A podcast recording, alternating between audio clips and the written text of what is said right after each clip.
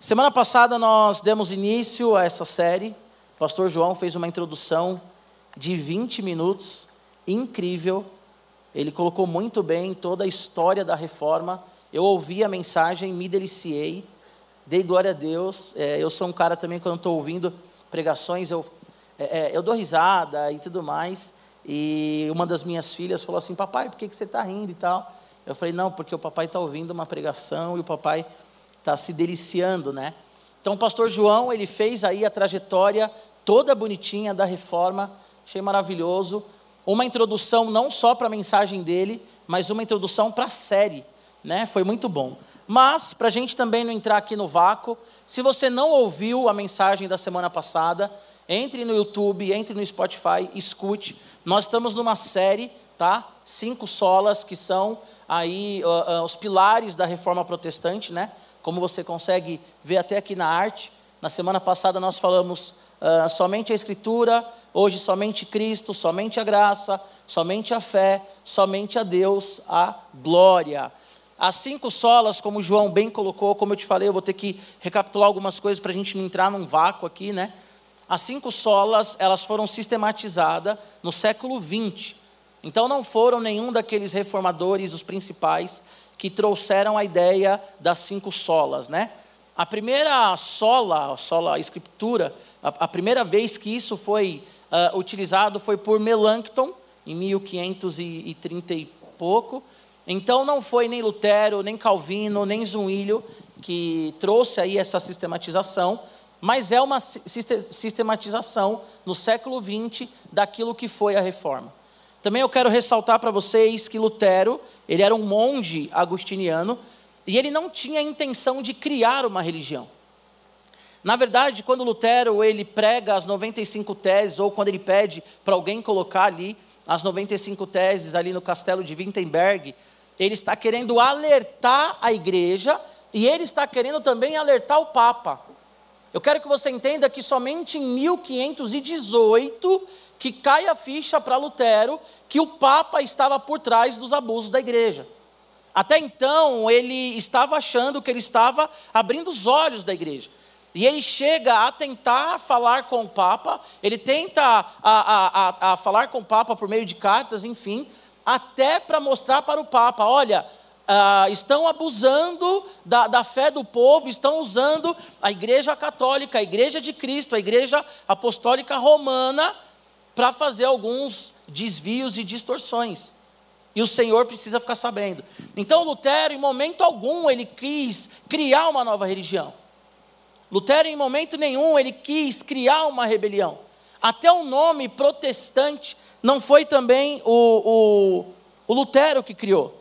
Mas esse nome ele foi, ele veio no dia 19 de abril de 1529, quando a igreja romana ela então quer reunir ali né, os líderes romanos e os líderes também protestantes, e eles querem proibir, a igreja romana na época queria proibir que os protestantes pregassem o evangelho e se os protestantes se posicionassem contra a fé e a igreja católica apostólica romana, eles não teriam a proteção do Estado. Então o nome protestante nasce desses homens olhando e falando assim: peraí, então quer dizer que se nós nos posicionarmos contra a Igreja Apostólica Romana, nós não teremos a proteção do Estado? Não. Quer dizer que nós não podemos mais pregar o Evangelho? Não. Então nós protestamos. Essa é a, a, uma das causas aí, e surge o nome também protestante. Como bem falou né, o pastor João, Lutero ele se levanta contra as indulgências, que era ali uma taxa que se cobrava para receber perdão e aí Lutero, ele entende que somente por Cristo, somente pela fé, somente pela graça, nós somos salvos e perdoados. Então, é um, é um posicionamento contra a Inquisição. Antes do Lutero, nós temos o John Wycliffe, que também foi bem colocado aqui, nós temos o John Huss, que se levantaram para traduzir a Bíblia para o povo. Porque até então, até o século XVI, a igreja, ela, ela detinha né, da palavra, a igreja, ela tinha ali o texto sagrado, mas ela não traduzia para a mão do povo. Ela não colocava a Bíblia na mão do povo. E nós sabemos que, se nós tiramos do povo os livros, os textos, a oportunidade de estudar, nós manipulamos o povo.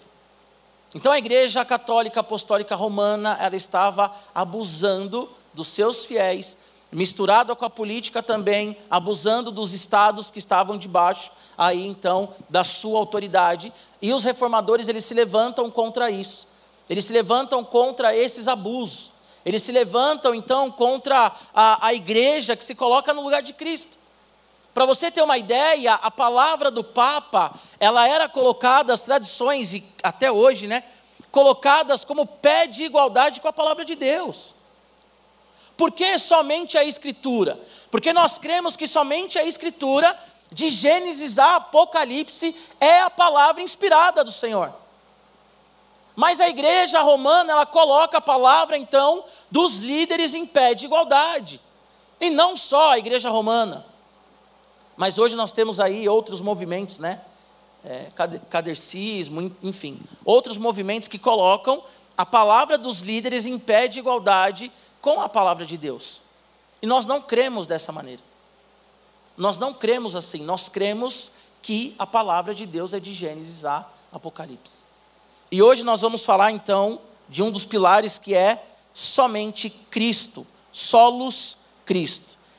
Amém? E quando a gente pensa em solos Cristos, nós temos um texto que é 1 Timóteo 2, você pode abrir aí, por favor. Primeira carta do apóstolo Paulo a Timóteo, é uma carta pastoral, né, uma carta de aconselhamento. 1 Timóteo 2, a partir do versículo 1, a minha versão ela é a NAA, que é a Bíblia da Igreja, que é uma boa Bíblia também para você dar de presente. Compre o livro do pastor Samuel, mais a Bíblia da Igreja, e vai ser uma grande bênção. Em 1 Timóteo 2, a partir do verso 1, diz assim: Antes de tudo, peço que se façam súplicas, orações, intercessões e ações de graças em favor de todas as pessoas. Ore em favor dos reis e de todos os que exercem autoridade, para que, vamos vi, vi, para que vivamos vida mansa e tranquila, com toda piedade e respeito. Isto é bom e aceitável diante de Deus, nosso Salvador, que deseja que todos sejam salvos e cheguem ao pleno conhecimento da verdade. Porque há só um só Deus e um só mediador entre Deus e a humanidade, Cristo Jesus, homem, que deu a si mesmo em resgate por todos. Testemunho que se deve dar em tempos oportunos para isto fui designado pregador e apóstolo. Afirmo a verdade, não minto. Afirmo a verdade e apóstolo. Afirmo a verdade, não minto. Mestre dos gentios na fé e na verdade. Bom, havia também uma outra controvérsia entre os romanistas e os reformados. Os romanistas, eles nunca se levantaram contra a salvação pela fé e nunca se levantaram contra a, a, a, Cristo, por exemplo.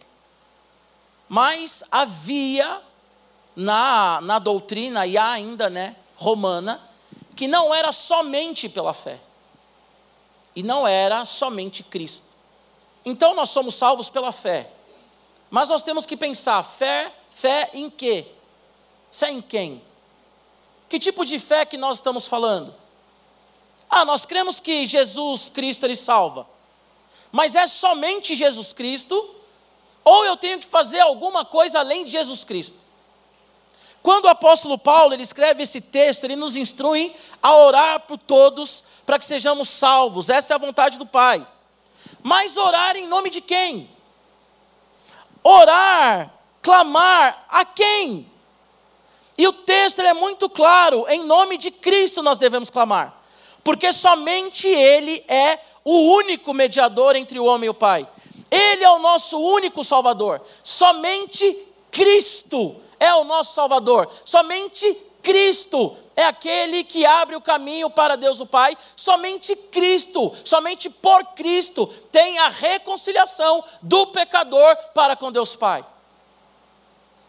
Então o concílio de Trento, ele em nenhum momento ele se levantou contra a questão de a fé salva mas eles pensavam que tinham outras coisas. Entre elas, as penitências. O que são as penitências? São as obras que o homem tinha que fazer para que essas obras validassem a sua salvação. Então, promessas que o homem fazia, e ele tinha que cumprir essas promessas para que ele então desfrutasse da salvação. Era o homem que fazia é, jejuns longos, era o homem que fazia orações longas, era o homem que caminhava, fazia ali as suas procissões, eles caminhavam vários quilômetros como promessa para poder receber a salvação. Agora, se a gente ler a biografia do, do, do Lutero, escrita pelo Salso Ré, nós vamos ver que Lutero, ele se considerava e ele, se, ele, ele, ele percebia, e ele era visto também pela, pela, pelas pessoas ali do monastério. Lutero, ele era um monge, ali da época dele, ali do, do, do período dele, que mais jejuava, que lia a Bíblia como ninguém, que conhecia as Escrituras como ninguém. Mas o Lutero, ele chega a falar que o próprio Satanás ia no quarto dele e atormentava ele. O Lutero cumpria tudo à risca, mas ele tinha medo de morrer e ir para o inferno. Até então, que quando ele está lendo Romanos, o Espírito Santo ilumina a mente dele e ele entende que o justo vive somente pela fé. Mas a grande questão é: fé em quem? Em Jesus Cristo. Nós somos justificados. A doutrina da justificação é um ato declaratório de Jesus. Ele olha para mim, ele olha para você ele diz: ele errou, ele é um pecador, mas eu vou pagar no lugar dele e eu vou absolver ele, eu vou libertar ele da condenação. Isso é justificação, é um ato declaratório de Deus falando assim: eu morri pelo João, eu morri pelo Samuel, eu morri pelo Neno, eu morri por eles e eu estou declarando que eles são justificados. Então, quando nós pensamos em fé, justificação, nós temos que olhar para Jesus Cristo e entender que é somente por Cristo. A redescoberta chave da reforma, como eu já estava falando agora, foi a doutrina da justificação pela fé. Mas a justificação pela fé é incompleta, se a gente não entender que é pela fé em Jesus Cristo. A nossa fé, ela aponta para Jesus Cristo. Na doutrina protestante, a justificação é uma obra do Redentor, que nos resgatou, e esse Redentor é Jesus Cristo. Versículo 6 do texto que nós lemos diz assim: que Jesus ele deu a si mesmo em resgate por todos, testemunho que deve dar em tempos oportunos. Somente Cristo pode te salvar. Somente Cristo pode me salvar. Somente Cristo. Somente Cristo. Nós somos salvos no Senhor. Lutero ele escreveu assim: Os pecadores devem ser justificados sem mérito próprio por meio da fé em Cristo, que se faz mérito, que se fez mérito para nós pelo seu sangue e se tornou, e se tornou para nós um lugar de misericórdia de Deus. Os pecadores, eles precisam entender, nós precisamos entender que a justificação ela não é um mérito nosso. Aí você me pergunta assim, pastor, mas por que, que eu leio a Bíblia? Pastor, mas por que, que eu oro? Pastor, mas por que, que eu jejuo? Porque nós já fomos salvos, alcançados pelo Senhor. E nós lemos a Bíblia porque nós amamos Jesus e queremos cada vez mais nos aproximar dele por meio da Sua palavra. Nós oramos porque nós não suportamos a vida distante do Senhor Jesus. Mas nós não oramos para ser, sermos salvos. Nós oramos porque nós somos salvos. E nós intercedemos pelo próximo para que ele seja salvo, assim como nós oramos pela paz aqui em Israel, pela paz aqui na Palestina, assim como nós devemos orar pela Ucrânia, assim como o texto diz: orem pelos reis, orem por aqueles que exercem autoridade, mas nós oramos não porque nós oramos para sermos salvos, nós já somos salvos em Cristo Jesus. Por que, que nós jejuamos?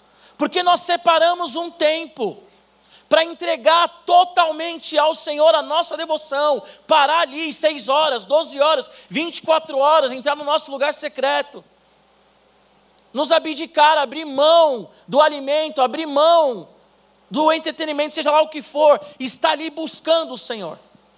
É claro que nós temos que buscar o Senhor todos os dias, janeiro a janeiro. O Senhor é o nosso sábado.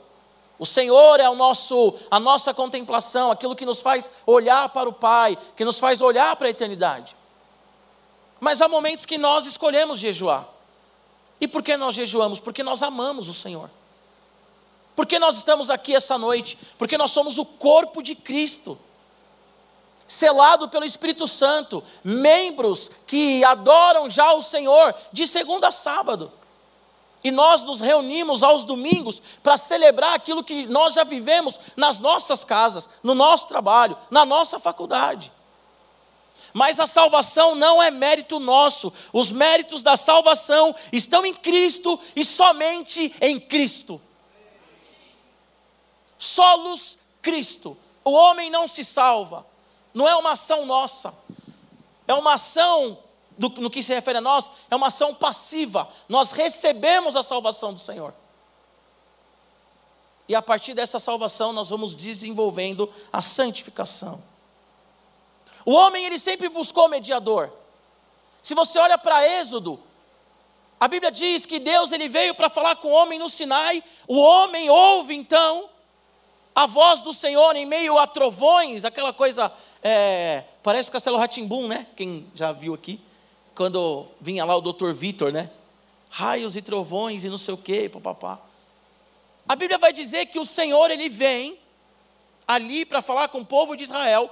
O povo percebe ali então a presença de Deus, o povo fica com medo e diz: Moisés, vai lá falar com o Senhor, vai lá ouvir o Senhor e aí depois você vem e fala com a gente. Então Moisés, ele foi o mediador na antiga aliança entre o povo de Israel e o Senhor. Mais um mediador pecador que morreu, que não podia fazer muito. O grande mediador, o mediador, aqui até no, no no maiúsculo, né? Mediador, substantivo, o mediador, é o nosso Senhor Jesus Cristo. Nós estamos agora desfrutando, na nova aliança, do grande e verdadeiro mediador. O Antigo Testamento todo aponta para a obra de Cristo. Se a gente olhar para Hebreus, tudo aquilo do Antigo Testamento apontava para o sumo sacerdote, apontava para o profeta, apontava para aquele que estava por vir para reconciliar a humanidade caída com Deus Pai. E esse mediador, o mediador, é o nosso Senhor Jesus Cristo. Calvino vai dizer que as nossas limitações, por causa da queda, sempre fez com que nós buscássemos e que nós buscamos mediadores. Quantas pessoas não se, prender, se prendem ao pastor X? E eu sou um pastor. Pastor ele tem que conduzir a igreja, o pastor ele é pastor mestre. O pastor tem que instruir a igreja. A igreja tem pastor sim, que ela olha e diz: "Eu gosto de ouvir esse pastor". Só que a igreja não pode depender exclusivamente de um homem. A igreja ela não pode depender exclusivamente de um movimento, por exemplo. Nós não podemos colocar nada acima do nosso Senhor Jesus Cristo. Por isso que quando a igreja ouvir uma pregação, a igreja tem que ser como os bereanos lá em Atos 17, ver se, se, se palavra do Senhor valida isso. Não podemos ser ingênuos. Falamos que somos, então, o legado da reforma, nos, de, nos, nos chamamos, dizemos que somos é, é, reformados, mas nós vivemos muitas vezes como pagãos. Nós queremos alguém que nos coloque em ligação com Deus, sendo que a Bíblia diz em Hebreus: cheguem agora com confiança ao trono da graça. A Bíblia diz que quando Jesus ele morre na cruz, o véu ele se rasga de cima a baixo. Nós temos acesso à presença de Deus somente por Cristo Jesus. Somente Ele nos conecta com Deus Pai. Somente Ele é o príncipe da paz, o nosso libertador. Há um só mediador, versículo 5. Um só Deus e um só mediador entre Deus e a humanidade, Cristo Jesus, homem. Calvino, ele, ele desenvolveu ali uma, uma tese, e a Confissão de Fé Batista de 1689 também aceitou e concordou com isso, e eu também concordo com isso. Jesus Cristo, ele é o profeta, a voz de Deus que se revelou na terra para trazer a vontade do Senhor para nós. É aquele que diz, é a palavra de Deus sobre nós que nos guia. Jesus, ele é o sacerdote, o sumo sacerdote, que nos aproxima ao Senhor que se sacrificou, que foi o sacrifício verdadeiro e único para nos salvar. E Jesus Cristo é o Rei dos Reis. Somente Jesus é o Rei sobre terra e céu e todas as coisas. Jesus é o Rei da igreja. A igreja tem que ser cristocêntrica.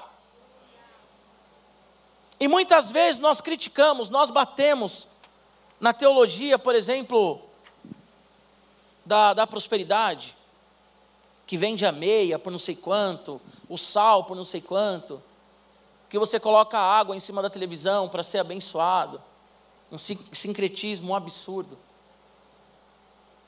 Muitos de nós criticamos os irmãos ou aqueles que adoram imagens, que em vários textos da Bíblia vai falar imagens mudas, surdas, que não escutam e não respondem. Muitos de nós criticamos. Mas muito, muitos de nós, como eu já disse aqui, nós falamos somente Cristo, mas nós colocamos outro entre nós e o Senhor. Muitas pessoas, quando o casamento não está bem, a primeira coisa que faz é: por que, Senhor, isso está acontecendo? Mas eu vou na igreja e isso está acontecendo. Quando passa por uma dificuldade financeira, a primeira coisa que fala é: Nossa, mas por que, que Deus me permitiu passar por isso? Coloca o cônjuge acima do Senhor, coloca o dinheiro acima do Senhor, coloca a saúde acima do Senhor. Tem muitas pessoas saindo da igreja frustradas consigo mesmas, com as suas expectativas erradas a respeito do Cristo. Se você ler Apocalipse, você vai entender que a maldade na terra vai chegar no ápice, para que depois o Messias venha e julgue todas as nações, faça redenção sobre a criação, sobre aqueles que o adoram em espírito e em verdade, e aí sim nós viveremos com ele na eternidade. O que eu quero dizer com isso? Infelizmente, por causa da queda, o sofrimento faz parte da humanidade. A dor faz parte da humanidade. Mas como disse Paulo, nós nos alegramos também no sofrimento, porque eles nos dão perseverança, moldam o nosso caráter, o nosso caráter ele fica provado e nos dá esperança, a esperança que uma hora isso vai acabar. Uma hora nós estaremos com o Senhor, diz Apocalipse 7, num lugar que não tem choro, não tem dor, não tem tristeza mas nós já desfrutamos também da paz que excede todo entendimento hoje. Quando? Quando nós olhamos para o Senhor. E nós fazemos coro com os reformadores, somente Cristo. Estava pensando, quando estava fazendo esse esboço, tem muitas pessoas que vivem a teologia reformada, e quando eu digo teologia reformada, eu vou fazer um parênteses aqui. É muito complicado porque hoje em dia algumas pessoas entendem que ser reformado é ser calvinista. Ser reformado, então, é ser calvinista e seguir a confissão de Westminster. Aí a pessoa começa a estudar e ela percebe que o Armínio também era reformado. Que acontece? Nós não podemos também rotular cinco ou seis dogmas e falar isso é reformado.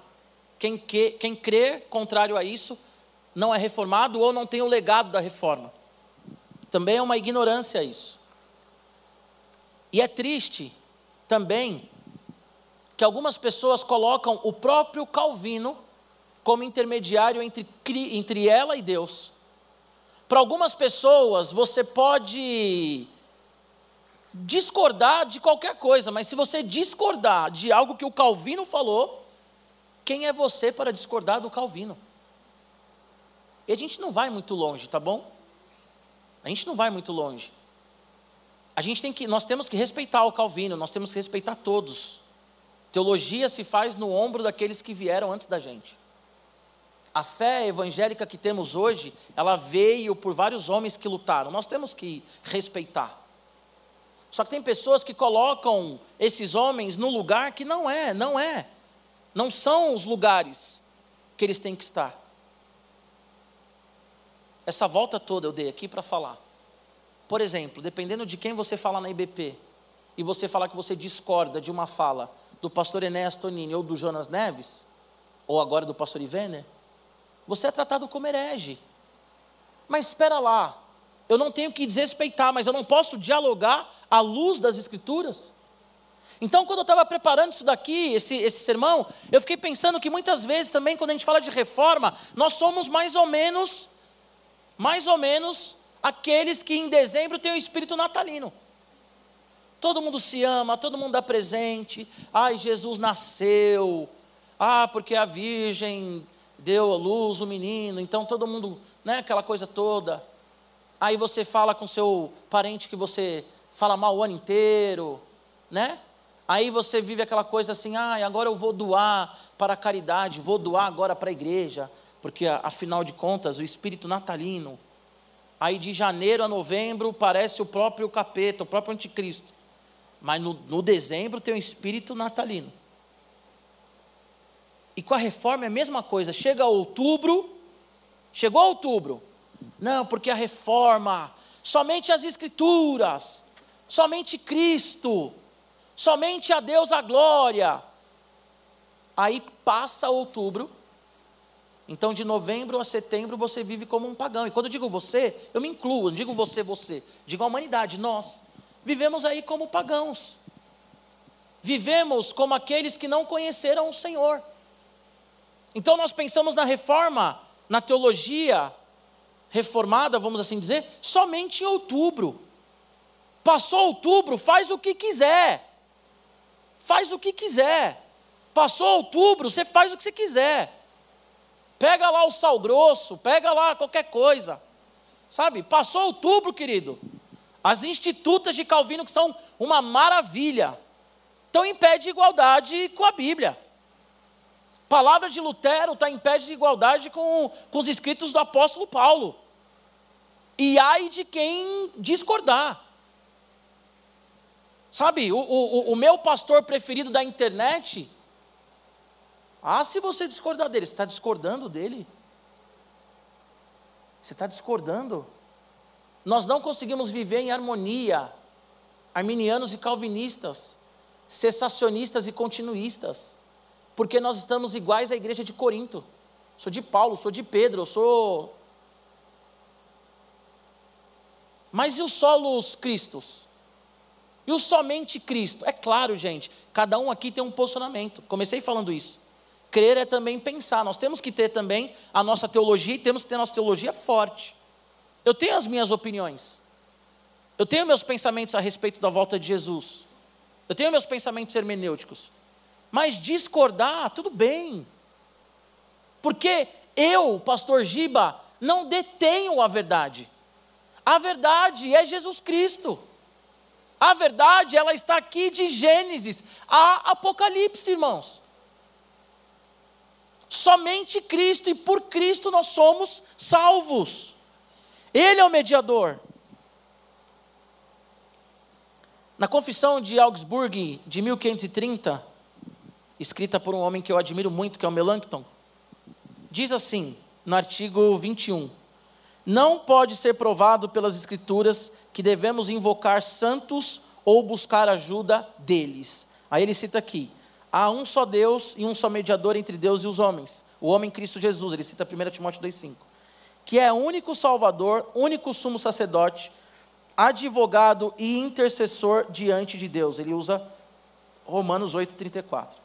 Só Ele prometeu ouvir as nossas orações. Aqui há um posicionamento claro contra as penitências, os abusos também feitos pela igreja Apostólica Romana. E hoje há muitos abusos nos nossos dias. Há muito, muitos, né, tem muitos abusos nos nossos dias. Dentro de igrejas evangélicas. O que, que é a teologia coach? Que coloca o homem no centro para afagar o ego do homem e o homem fala assim: Uau, esse pastor falou tudo o que eu quero ouvir. Só que a Bíblia não é sobre tudo o que eu quero ouvir é sobre Jesus Cristo. E é sobre o que eu preciso ouvir para ter um relacionamento com Ele. A Bíblia não é sobre o que eu quero, sobre, sabe, ah, vamos atualizar a Bíblia, vamos mexer nos textos. Ah, porque esse contexto é um outro contexto e começa a falar um monte de abobrinha. O maior câncer contra a teologia saudável se chama teologia liberal. Será que os milagres aconteceram mesmo? Ah, será então que, sabe? Há uma teologia, teologia liberal, tem vários Jesuses. É o Jesus que aceita tudo. É o Jesus que, meu Deus, não é somente Cristo, porque já é um outro Cristo, que Paulo vai dizer aos Gálatas que é um anticristo, um anti-evangelho. Há teologias dentro da igreja evangélica que são teologias do diabo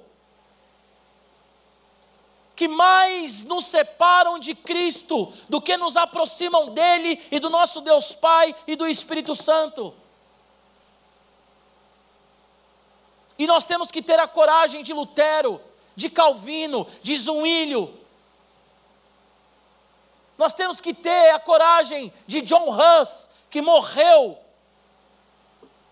Morreu por sustentar a fé evangélica bíblica.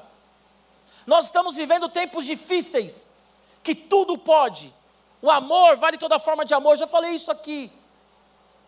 Pluralismo, todo caminho leva a Deus. Secularismo, Deus ele é só, Jesus é só um, um potinho que você coloca na sua prateleira, que você coloca junto ali com o trabalho, com, com o lazer, com namoro, casamento ou noivado, e você coloca Jesus. Secularismo dentro da igreja, pessoas que separam, ah, de domingo eu vou para a igreja porque é o meu momento santo, de segunda a sábado é o meu momento secular. O pensamento também reformado já, já lançou isso por terra, porque também é um pensamento romanista. Esse pensamento de o que ah, o povo faz é secular e o que o clero faz é sagrado. O que eu faço na igreja é sagrado e o que eu faço fora da igreja é secular. Não existe, gente, secular e sagrado. Para quem é crente, tudo é sagrado. O ofício do dentista é sagrado. O empresário, ele está ali estabelecendo o reino de Deus. Nós temos que ter uma visão também missional. A professora que está ali dando aula, ela está dando aula para a glória de Deus. A pessoa que serve um café, está servindo um café para a glória de Deus, não está fazendo um serviço secular, gente. A gente tem que ter uma mentalidade saudável. Angustia o meu coração. Tenho certeza que do pastor João e de tantos outros pastores, e talvez o seu. Tanta infantilidade que a gente tem no meio cristão. Surge uma guerra, a gente vê um monte de posicionamento antibíblico.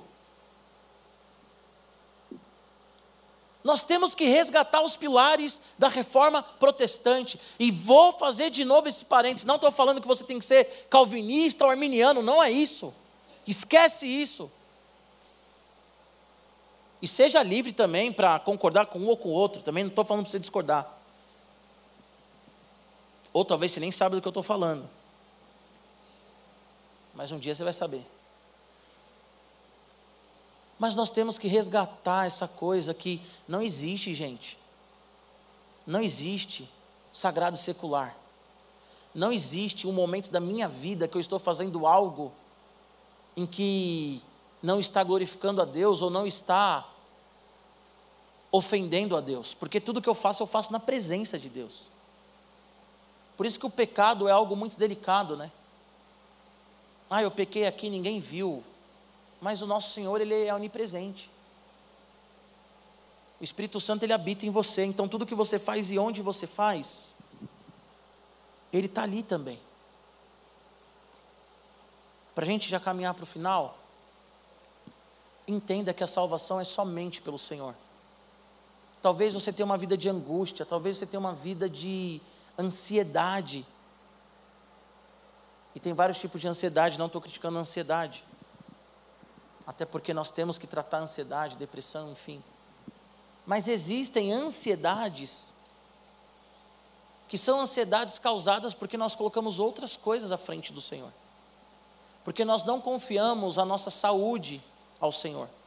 Nós não confiamos a nossa família ao Senhor nós não entendemos que somente Cristo pode nos dar a paz que excede todo entendimento.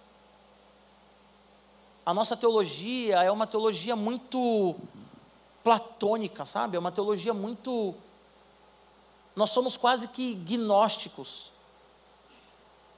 É um Deus, sabe, que está lá espiritual e tudo que é matéria é ruim então tenho que me livrar logo desse corpo maligno para ter o corpo glorificado, ser espiritual e alcançar esse Deus. E aí eu vou colocando sobre mim leis, eu vou colocando sobre mim regras, eu vou colocando sobre mim pesos, e cada regra e cada peso eu vou me afastando do Senhor. Se não fizer 40 dias de jejum, você não é abençoado. Se você não der o dízimo, o devorador vai destruir a sua casa. Olha a mentalidade da igreja. Nós damos dízimo porque nós reconhecemos que o Senhor é o nosso Senhor e Salvador, que Ele é superior sobre nós. E dízimo fala sobre você entender que há alguém sobre você, e esse alguém é Deus. Nós buscamos o Senhor não porque a matéria é má, mas nós buscamos o Senhor porque nós somos pecadores que precisamos da redenção, do encontro, do reencontro com o nosso Pai. E talvez você vive hoje uma vida de angústia, porque você se apoia no seu dinheiro. Só que o seu dinheiro, ele acaba. E talvez ele acabou na pandemia, e isso acabou com o seu emocional. Talvez você se apoia no seu cônjuge, ou você se apoiou na sua noiva e no seu noivo que foi embora. Talvez hoje você é um adulto, um adulto traumatizado, porque você não entende que somente Cristo pode te curar e te libertar daquilo que você viveu na sua casa. Que não adianta, não adianta, não adianta você ficar lendo horóscopo, ficar pedindo para alguém ler a sua mão, não adianta você ir lá na praia, ficar pulando e colocando um monte de coisa, atrapalhando quem quer dar um tibum, né?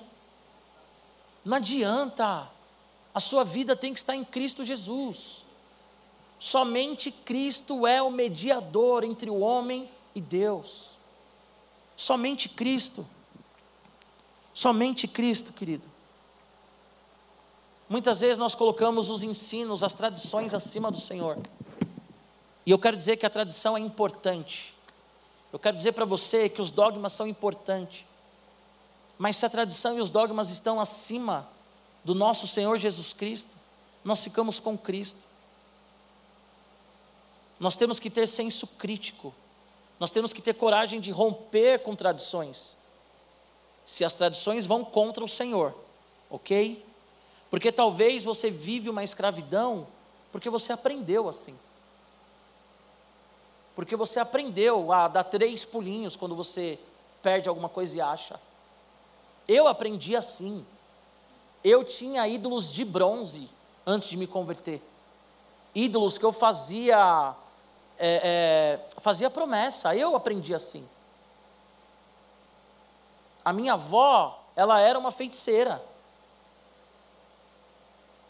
A minha mãe, ela estava, nunca foi, mas assim, sabe um monte de coisa. E uma vez um espírito falou que eu era o sucessor na linhagem. Eu tinha 12 anos, eu falei assim: Uau! Eu vi um monte de gente na casa da minha avó, minha avó ganhando um monte de coisa, tinha 12 anos. Já vi tanta coisa que talvez você nem acredita, que você fala que é invenção dos outros. Mas eu vi tanta coisa. Mas quando eu conheci Jesus, eu tive que entender, eu tenho que entender todos os dias, que se a tradição da minha família ela vai contra a palavra de Deus, eu tenho que me arrepender e confiar somente em Cristo. Se a tradição da minha igreja vai contra a palavra de Deus, eu tenho que romper com isso. Foi o que Lutero fez. Como eu disse, não foi proposital, ele não queria romper, ele queria alertar. Mas ele percebeu que realmente era um sistema. Talvez você olha para o sistema religioso e você diz: tenho que romper com isso. E aqui não é uma palavra para você sair da igreja. Não existe crente desigrejado. Crente desigrejado não entendeu o que é a igreja de Cristo, ok?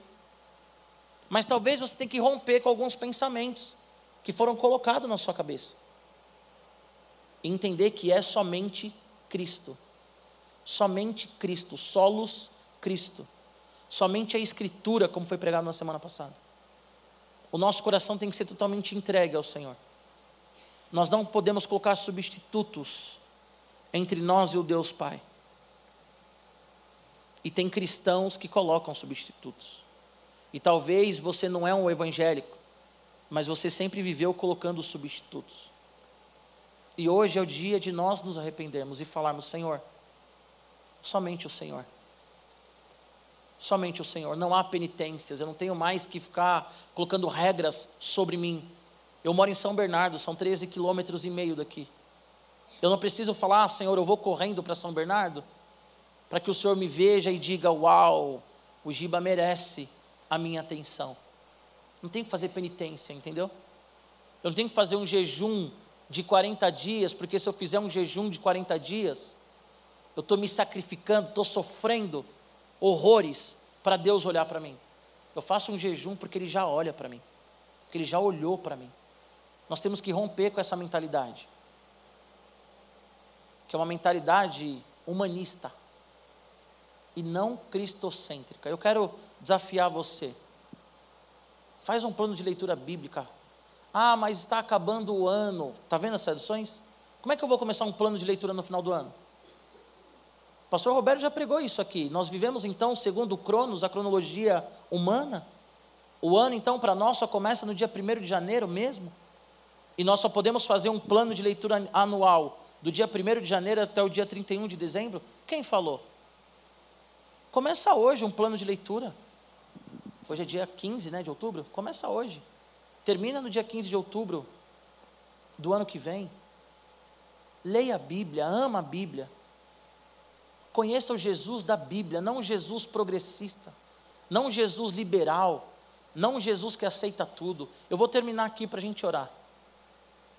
Aquele que fala que Jesus é amor e ele aceita todo mundo, eu quero te fazer uma pergunta para você refletir se você é salvo e na volta de Jesus, quando toda a terra for redimida e nós estivermos com Ele face a face, é só para a gente pensar, tá? Eu também não detenho a salvação, só para a gente pensar. Se você chegar lá e Hitler estiver lá, você vai olhar e pensando também que nós teremos, pensando no consentimento de hoje, né? Se você chegar lá na glória e Hitler estiver lá, tiver um pedófilo lá, tiver os, os monstros que estupram mulheres, que nós temos visto aí na guerra e tudo mais. Não só na guerra, mas no Brasil, São Paulo, todo lugar. Se você chegar lá e o Hitler estiver lá, você vai falar assim: que legal, Jesus ele realmente é bom e salvou todo mundo. Ou você vai olhar e vai falar assim: ué, mas o Hitler não tinha um relacionamento com o Senhor. Pensando, né? Humanamente falando. Mas o Hitler não, não, não, não foi encontrado pelo Senhor, não entregou a vida para o Senhor. Então por que, que nós falamos que toda forma de amor é válida e que Jesus Cristo só aprova o que a gente fala, o que a gente faz? Por que então que a gente, nós nos levantamos contra a pedofilia se pode toda forma de amor? A gente tem que pensar um pouco, gente. A gente tem que pensar um pouco. A gente tem que ler a Bíblia, a gente precisa conhecer o Jesus da Bíblia não Jesus manipulado pelo homem. Se eu adoro um Jesus, segundo as minhas opiniões, não é cristianismo, é gibianismo. Eu sou o Senhor da coisa. mas o Senhor da igreja é Jesus Cristo, somente Jesus Cristo. E se você não entender isso, você vai ser como Lutero quando ele testemunha a conversão dele. Você vai ser o maior religioso dessa igreja. Você vai ser a pessoa que vem em todos os cultos, faz todas as campanhas. Você vai ser o cara que a mulher, uau! Com medo de morrer e ir para o inferno, porque você não entendeu que é somente Jesus, somente a graça, somente a fé no nosso Senhor Jesus, somente a graça. Que nós somos regidos somente pela Escritura e somente a Deus a glória. Amém? Se coloque em pé em nome de Jesus.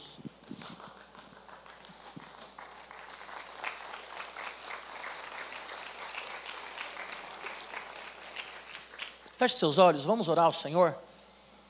E se eu puder te dar uma dica, se você quiser uma dica, vamos orar nesse sentido de nos arrepender mesmo e falar: Senhor, me perdoa, me perdoa. Me perdoa porque eu sou um cristão, mas muitas vezes eu coloco algumas coisas entre nós dois. Eu coloco algumas coisas, Senhor. Me perdoa porque eu me digo cristão, mas muitas vezes eu vivo a minha religião. Muitas vezes eu lembro dos pilares da reforma somente em outubro. Muitas vezes eu lembro da fé somente no momento de dor, de luta. Eu tenho dado as costas para ti. Fala isso para ele. Fala, Senhor, eu tenho sido como Lutero ali no, no monastério.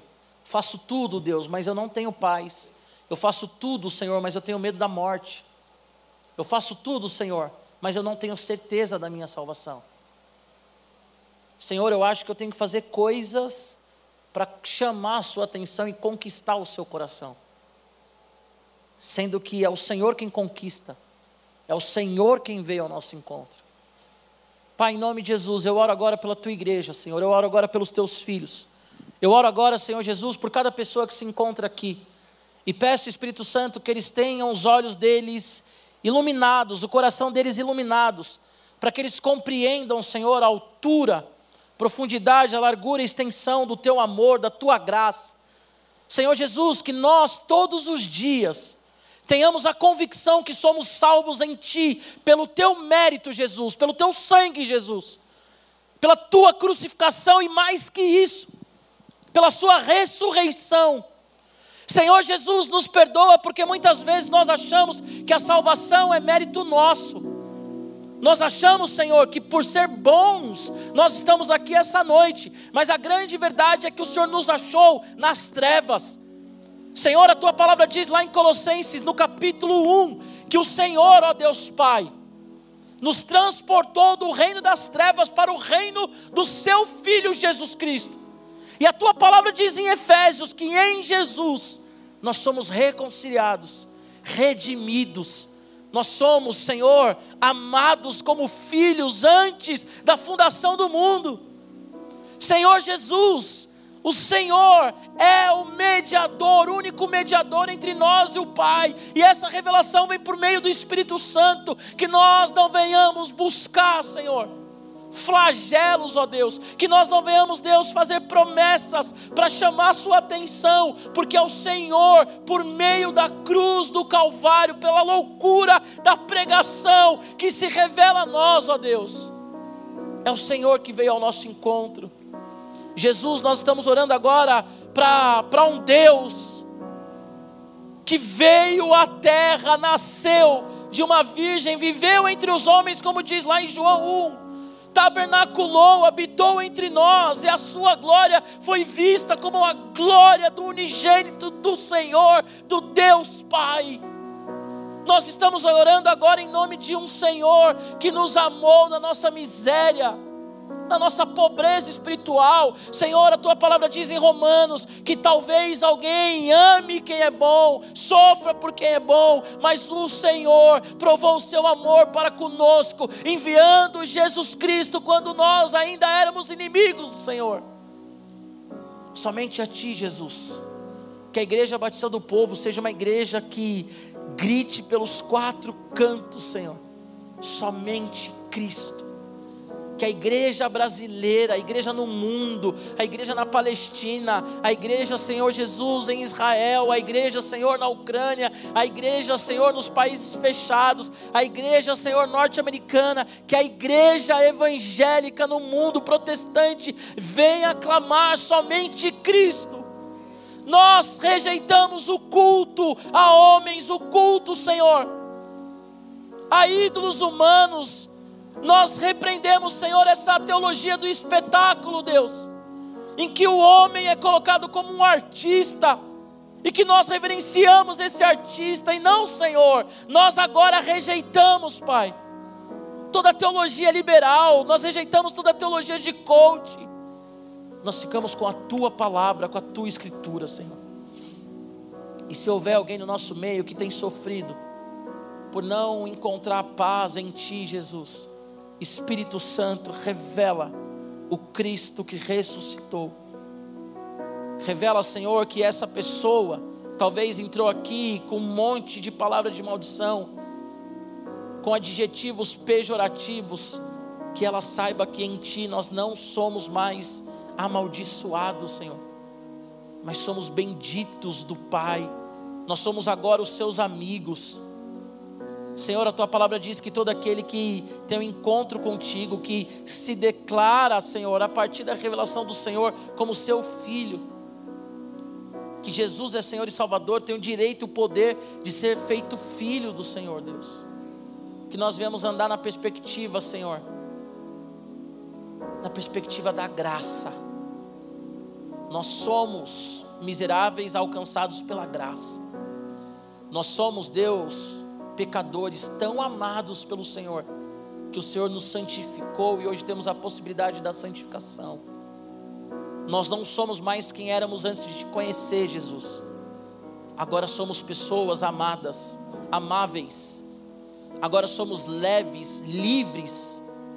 Agora não estamos presos, ó Senhor, a ídolos mudos, nem presos, ó Deus, a tradições, nem presos, Senhor, ao vício, à droga, nem preso, Senhor, à pornografia, nem preso ao álcool, nem preso à jogatina, nem preso a time de futebol. Nós não somos presos a nada, Senhor, porque somente Cristo nos traz a paz que excede todo entendimento. E somente Cristo nos liga ao Pai. Oh Senhor, obrigado, porque o Espírito Santo é aquele que habita em nós e que nos dá confirmação que nós temos um Pai, e pelo Espírito nós clamamos: Abba, Pai, Abba, Paizinho. Seus olhos fechados, por favor. Talvez você entrou aqui essa noite sem esperança nenhuma. Talvez você entrou aqui essa noite com seu coração despedaçado, distante de Deus, e por meio dessa palavra o Espírito Santo falou ao seu coração. A Bíblia diz que Deus criou o homem à sua imagem e semelhança para ter um relacionamento com Ele. Mas o homem pecou e deu as costas para Deus. E todos nós, então, sem Jesus, vivemos na perspectiva do pecado. Mas quando nós entendemos a graça do Senhor, que morreu por nós na cruz e ressuscitou, para ser o mediador entre nós e o Pai, nós deixamos assim então o pecado, temos a consciência que precisamos de um relacionamento com esse Deus. Então, se você aqui nessa noite quer entregar sua vida para Jesus, a Bíblia diz que se você crê no seu coração e você confessa com seus lábios, você é salvo. É claro que é o início de um processo. Mas se você quer entregar sua vida para Jesus hoje, ou você quer voltar para Jesus hoje, eu peço que você levante a sua mão onde você estiver. Se houver alguém aqui que quer entregar sua vida para Jesus, ou voltar para Jesus, levanta a sua mão. Alguém aqui, se houver, levanta sua mão e nós queremos orar por você. Não há? Que o amor do nosso Deus, o Pai, que a graça do nosso Senhor Jesus Cristo e a comunhão do Espírito Santo seja com você hoje e sempre, em nome de Jesus. Amém? Deus te abençoe, queridos. Deus te abençoe. Somente Cristo, hein? Tenha uma semana abençoada.